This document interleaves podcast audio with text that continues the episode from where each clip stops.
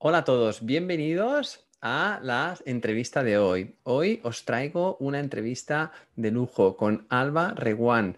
Ella es dietista y nutricionista y es profesora de la Universidad de Vic del grado de nutrición. Ella es especializada en dieta sostenible, agricultura y ganadería sostenible y una gran especialista en cómo el hábito que tenemos de nuestra alimentación puede tener un gran impacto sobre nuestro medio ambiente. No os perdáis ni un detalle de esta entrevista porque vais a aprender muchísimo.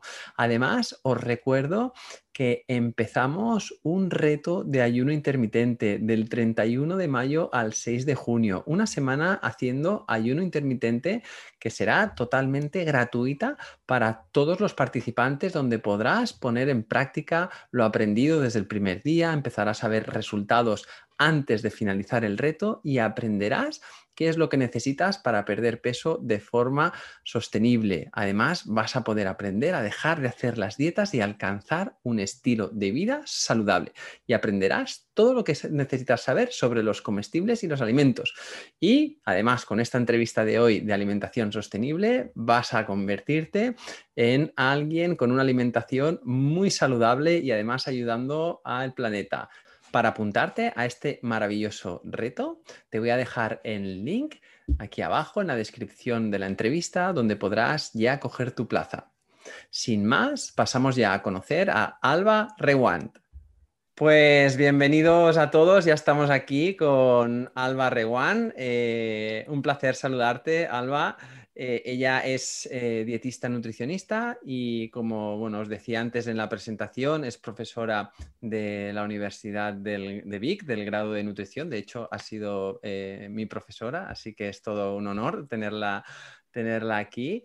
Y, bueno, Alba, ¿qué tal? ¿Cómo estás? ¿Qué nos explicas más de ti? ¿Cómo, cómo has llegado hasta, hasta este punto? Bueno, primero Edgar, gracias por invitarme y por compartir hoy un ratito hablando de, la temática esta que a mí me apasiona mucho.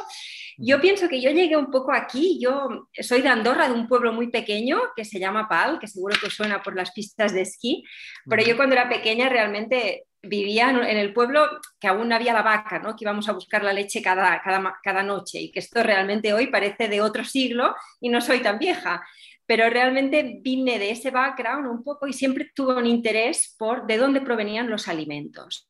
Y aunque una parte de mi carrera profesional la pasé más en nutrición deportiva, durante los últimos años mi investigación y mi parte profesional se ha centrado más en sostenibilidad y en ese interés, ¿no? en esa reconexión un poco con la natura, que después de los años, del último año que hemos vivido, pienso que nos ha pasado a todos un poco factura, pero, pero efectivamente ¿no? me volvió un poco como con mis años de jovenzuela, ¿no? Digamos, en el pueblo. Muy bien, muy bien.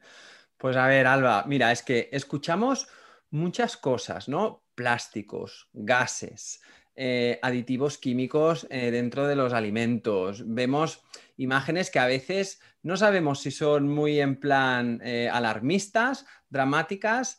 Escuchamos el concepto de alimentación sostenible, de que tenemos que reciclar. Eh, creo que, que estamos bastante perdidos respecto a esto y que no hay algo claro. ¿Por dónde se empieza? ¿Por dónde empezamos a tener algo claro estos conceptos? Sí, esta es una buena pregunta. Hay muchísima información y vamos perdidos. ¿no? Eh, lo que está clarísimo es que cuando hablamos de dietas y sostenibilidad, hay que tener muy claro que la alimentación, es decir, la agricultura y la ganadería, tienen un impacto enorme en el medio ambiente. Es decir, esa emisión de gases efecto invernadero, ¿no? que hablamos tanto, como por ejemplo con el transporte, ¿no? que hay que utilizar el transporte público y no el privado. Eso lo tenemos muy interiorizado. Pero es cierto que con la alimentación lo tenemos menos interiorizado porque hace menos tiempo que hablamos de ello. Pero la agricultura y la ganadería representan el 26% de la emisión de gases de efecto invernadero a la atmósfera. Y por tanto es uno de los grandes sectores de la actividad humana que tienen ese impacto. Y es importante que aceptemos ¿no? que todo lo que hacemos, mínimo unas cuantas veces al día, dos, tres, cuatro, depende ¿no? de cada uno de nosotros, impacta en el medio ambiente. Bien, entonces, eh, para empezar a, tener algo de, ¿no? de diferenciación, o sea, eh, escuchamos que eh, ciertamente los alimentos de origen animal tienen un impacto ¿no? más fuerte que los alimentos de origen vegetal. ¿Cómo, ¿Cómo, si a mí me preocupa, si una persona de las que nos esté viendo, escuchando, le preocupa ¿no? la sostenibilidad, ¿cómo puede empezar ¿no? a ser más consciente y, ayudar ¿no? al, medio ambiente a tener ¿no? un menor impacto? Sí, a ver, es cierto, es decir, de todos los productos, ¿no? Hemos oído muchas cosas. Yo siempre digo, quizás hay como cuatro o cinco cosas que podemos hacer de forma muy fácil todos nosotros. Tampoco, y es cierto esto, habrá gente, ¿no? más preparada para hacer un cambio, que en hábitos de nutrición y alimentario siempre nos cuesta más, y gente que lo tendrá un poco aún en el, me lo estoy pensando y ya lo haré algún día, ¿no? en, todos los casos es muy importante que no vayamos, si no estamos preparados, tampoco hay que hacer un super cambio de golpe, pero sí que todos podemos hacer algo, eso también es importante. Entonces, quizás estoy dispuesto a hacerlo todo, voy a por todas, ¿no? Estas cuatro o cinco cosas que comentaremos, y hay otra gente que dirá, mira, pues yo empiezo con una y poco a poco ya iré ampliando ¿no? mi cambio de hábitos para hacer una dieta más sostenible. Pero a ver, cosas que podemos hacer importantes. Una de ellas, por ejemplo, es lo que tú ahora decías, ¿no? El tema de la alimentación vegetal y los alimentos de origen animal. Es cierto que los alimentos de origen animal, ya sea principalmente carne, pero sobre todo la carne rumiantes, tienen un impacto medioambiental más elevado. Y es esa. No estoy diciendo que haya que eliminarla si no queremos hacer una dieta vegetariana, ¿eh? pero sí, eso es importante, ¿eh? Pero sí que disminuir su cantidad. ¿De acuerdo? Eso es una cosa que todos podemos hacer. para que nos hagamos una idea. Em, nosotros vamos al supermercado y compramos una hamburguesa de ternera, ¿no? Y son 150 gramos de media esa hamburguesa. Pues la asociación internacional que, que, se llama Eat Lancet Commission, que es como para hacer una dieta más sostenible, nos está recomendando de disminuir a máximo 100 gramos de carne roja a la semana. Este, por ejemplo, podría ser un cambio que todos podemos hacer. Ya no es de la elimino completamente si me gusta, pero disminuyo su contenido. Así que entre carnes rojas y carnes blancas, o sea, el impacto es mucho más superior ah, con las carnes rojas, ¿no? Sí, y también dependerá un poquito del indicador que miremos. Por ejemplo, si miramos emisión de gases de efecto invernadero, la carne roja es mucho más elevada que la carne blanca. Por tanto, si a mí me gusta la carne, pues escojo no más comer carnes blancas. Y la otra cosa, sí que es cierto que ambas carnes, el uso de agua, la carne roja siempre un poco más, pero también es un impacto mucho mayor que en productos de origen vegetal. ¿no? Que también sabemos que el agua es un recurso que es muy limitado y que en los próximos años seguramente cada vez más. Porque además el, consumo de agua que para conseguir un, kilo de carne es, es, una cifra elevadísima. Creo que son unos 30.000 litros de agua, ¿no?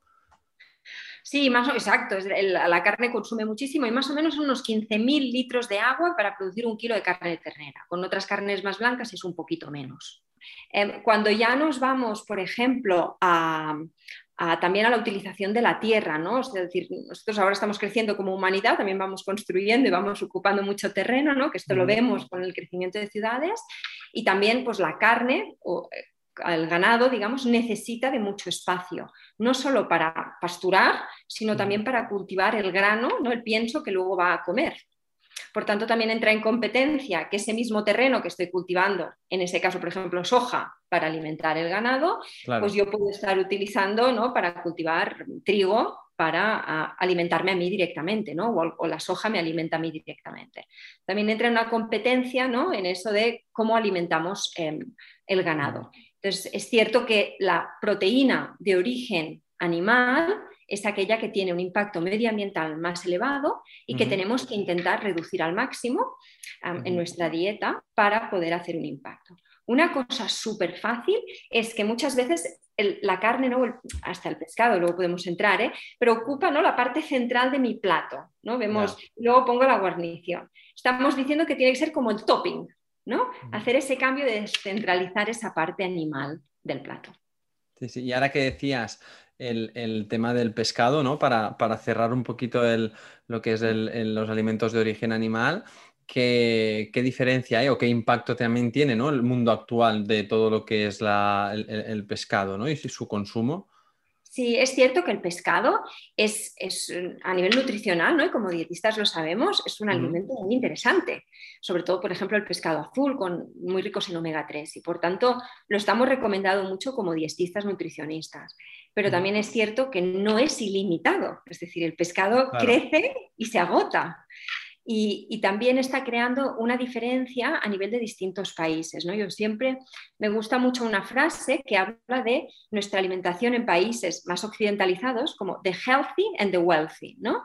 los que mm. estamos saludables y además benestantes y que nos podemos permitir comprar ese producto. Pero claro, quizás estamos yendo a pescar en, la costa africana para comérnoslo nosotros luego, nosotros aquí en casa, cerca de Barcelona. Y realmente estamos evitando que alguien pueda acceder a esa proteína animal ¿no? que mucha falta le hace. Entonces también estamos creando una desigualdad muy importante. El pescado es uno de esos puntos críticos. Ya, ya, ya. Bueno, al final es supongo que con todo la moderación y empezar ¿no? a ser más, más, más consciente y, más respetuosos puede ser ¿eh? uno de los factores que pueda ayudar a, todos y al, planeta. Y Alba, del mundo vegetal.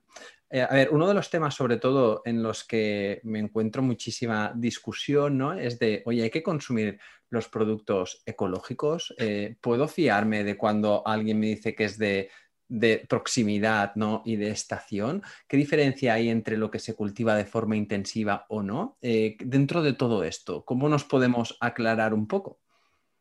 Sí, esta es una buena pregunta. ¿eh? A ver, cuando medimos, sí que es cierto que hay muchos estudios que comparan agricultura ecológica y agricultura convencional y el impacto medioambiental. Ya no entramos en la calidad de esos alimentos, que luego si quieres lo hablamos, pero cuando hablamos de impacto medioambiental, cuesta un poco porque según qué indicador nos dará un valor u otro. Por ejemplo, nosotros sabemos que en la agricultura ecológica necesitamos de más extensión para cultivar, no es tan concentrado. Al hacer más extensión, pues hay, extensión, hay más utilización de, de, de tierra que sabemos que es limitada y eso pues crea un problema, una competencia. Pero si vamos a mirar lo que es el uso de pesticidas, herbicidas o fertilizantes en el medio, sí que está utilizando mucho más la agricultura convencional. Y eso tiene un impacto con unos indicadores que les llamamos eutroficación, ecotoxicidad o acidificación. ¿Qué quiere decir? Que nos están como contaminando, si quieres, ¿no? Están cambiando pues desde el pH, ¿no? El, acidificación, el ácido de ese medio, nos están modificando ciertas estructuras de ese medio. Y esto pues puede hasta contaminar ¿no? el medio acuático, por ejemplo, que esté cerca, ¿no? Los ríos o los lagos que estén cerca. Entonces sí que es cierto que a nivel de agricultura convencional o ecológica hay un poco ese debate. Ahora bien, también entramos en el debate de, ostras, pues compraré agricultura ecológica pero también hay agricultura ecológica hoy en día que se está especializando mucho y, por ejemplo, solo cultivan fresas o solo cultivamos lechuga. Y en agricultura y en sostenibilidad hablamos mucho de la necesidad de un policultivo. Es decir, que no puede ser un monicultivo de un único campo, porque no hay biodiversidad tampoco. Entonces también es la importancia esa de agricultura ecológica, pero también no solo ecológica, sino otras formas de agricultura. Por ejemplo, quizás a alguien le suene ¿no? pues la, agroecología o la, la, agricultura biodinámica, que son, utilizan esto, ¿no? Está policultivo, menos productos, etcétera, etcétera. Claro. Luego está claro, aquí eh, el, problema de la accesibilidad ¿no? de toda la población a ese tipo de productos, ¿no? que, a lo mejor, pues, pues a día de hoy, o no sé, si, tú que estás más en, este sector, si, es algo asumible o, no, o si hay hueco para los dos, ¿no? Para que eh, se tengan que consumir de los dos tipos de, agricultura y que la población pueda Mm, estar saludable y también respetar un poco los, el, medio ambiente. Sí, a ver, naturalmente, cuando hablamos de dieta y sostenibilidad, no existe una única solución.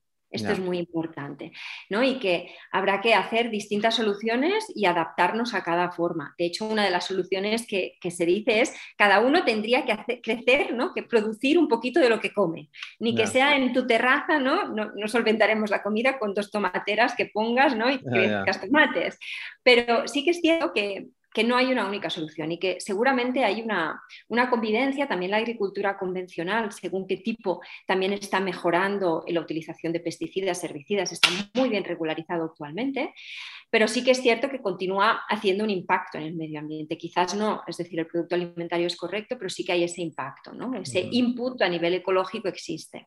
Pero bueno, yo pienso que hay este equilibrio, ¿no? este, este, después la accesibilidad económica, que este es un gran problema, ¿no? que es cierto que es un producto que le sumamos un precio y, y, también, bueno, al final es importante que comamos fruta y verdura, que nos alimentemos correctamente ¿no? y, y, que no todo se puede conseguir de agricultura ecológica, económica en de casa y no hay ningún problema, ¿no?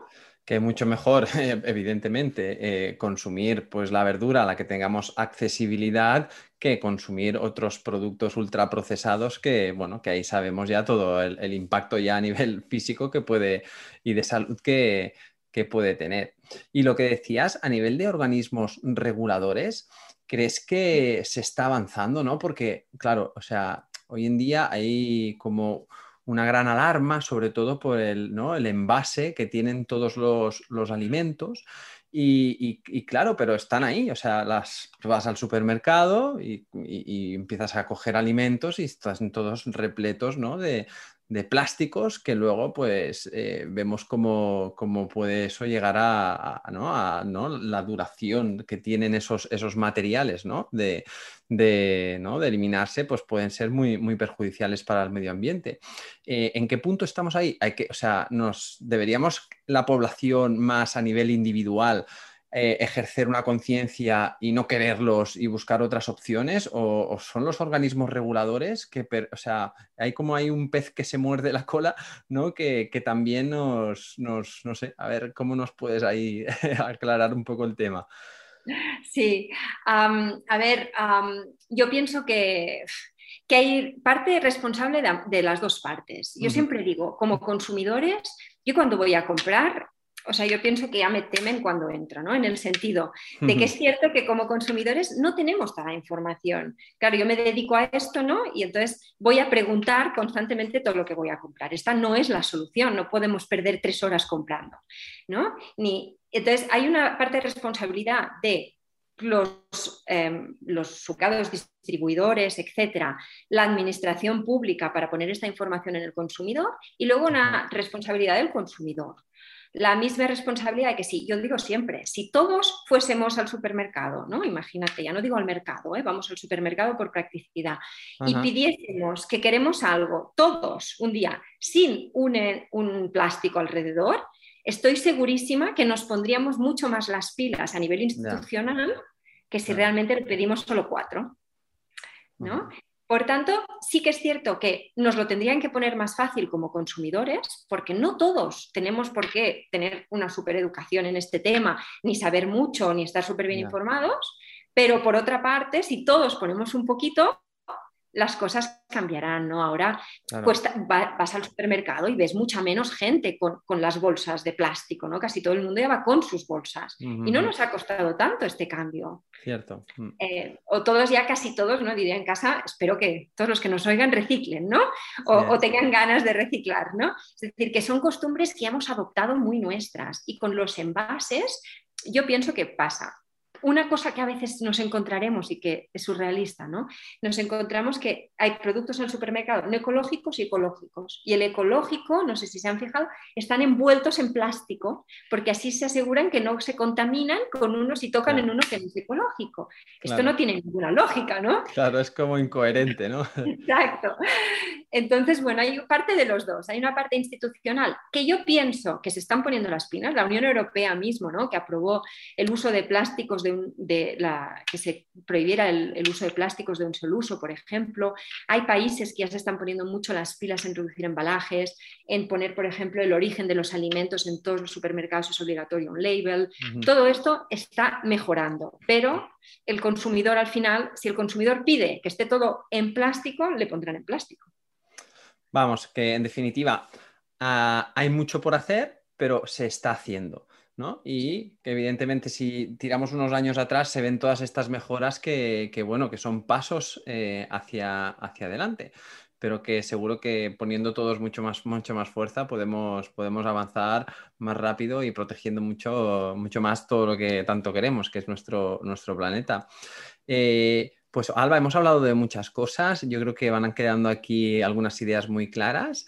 Eh, además, ahora eh, me comentabas ¿no? que estás preparando para el próximo día 25 un webinar que, que vas a tratar sobre estos temas. ¿De de qué se trata? Sí, mira, estamos organizando un webinar juntamente con otra profesora de la Universidad de Vic y vamos a hablar de la sostenibilidad de los alimentos, un poquito, si queréis saber un poquito más de todo lo que hemos hablado, ¿no? Por ejemplo, ¿no? de estos temas de impacto medioambiental de dietas, de distintos tipos de alimentos, un poquito más en profundidad. Y vamos a hablar también no solo del impacto medioambiental, sino también, por ejemplo, de impacto social, que no hemos hablado tanto hoy, ¿no?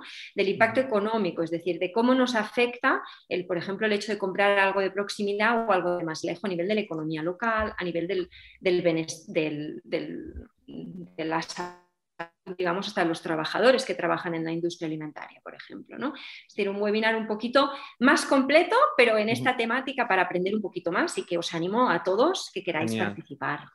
Pues eh, dejaremos aquí abajo también apuntado el enlace.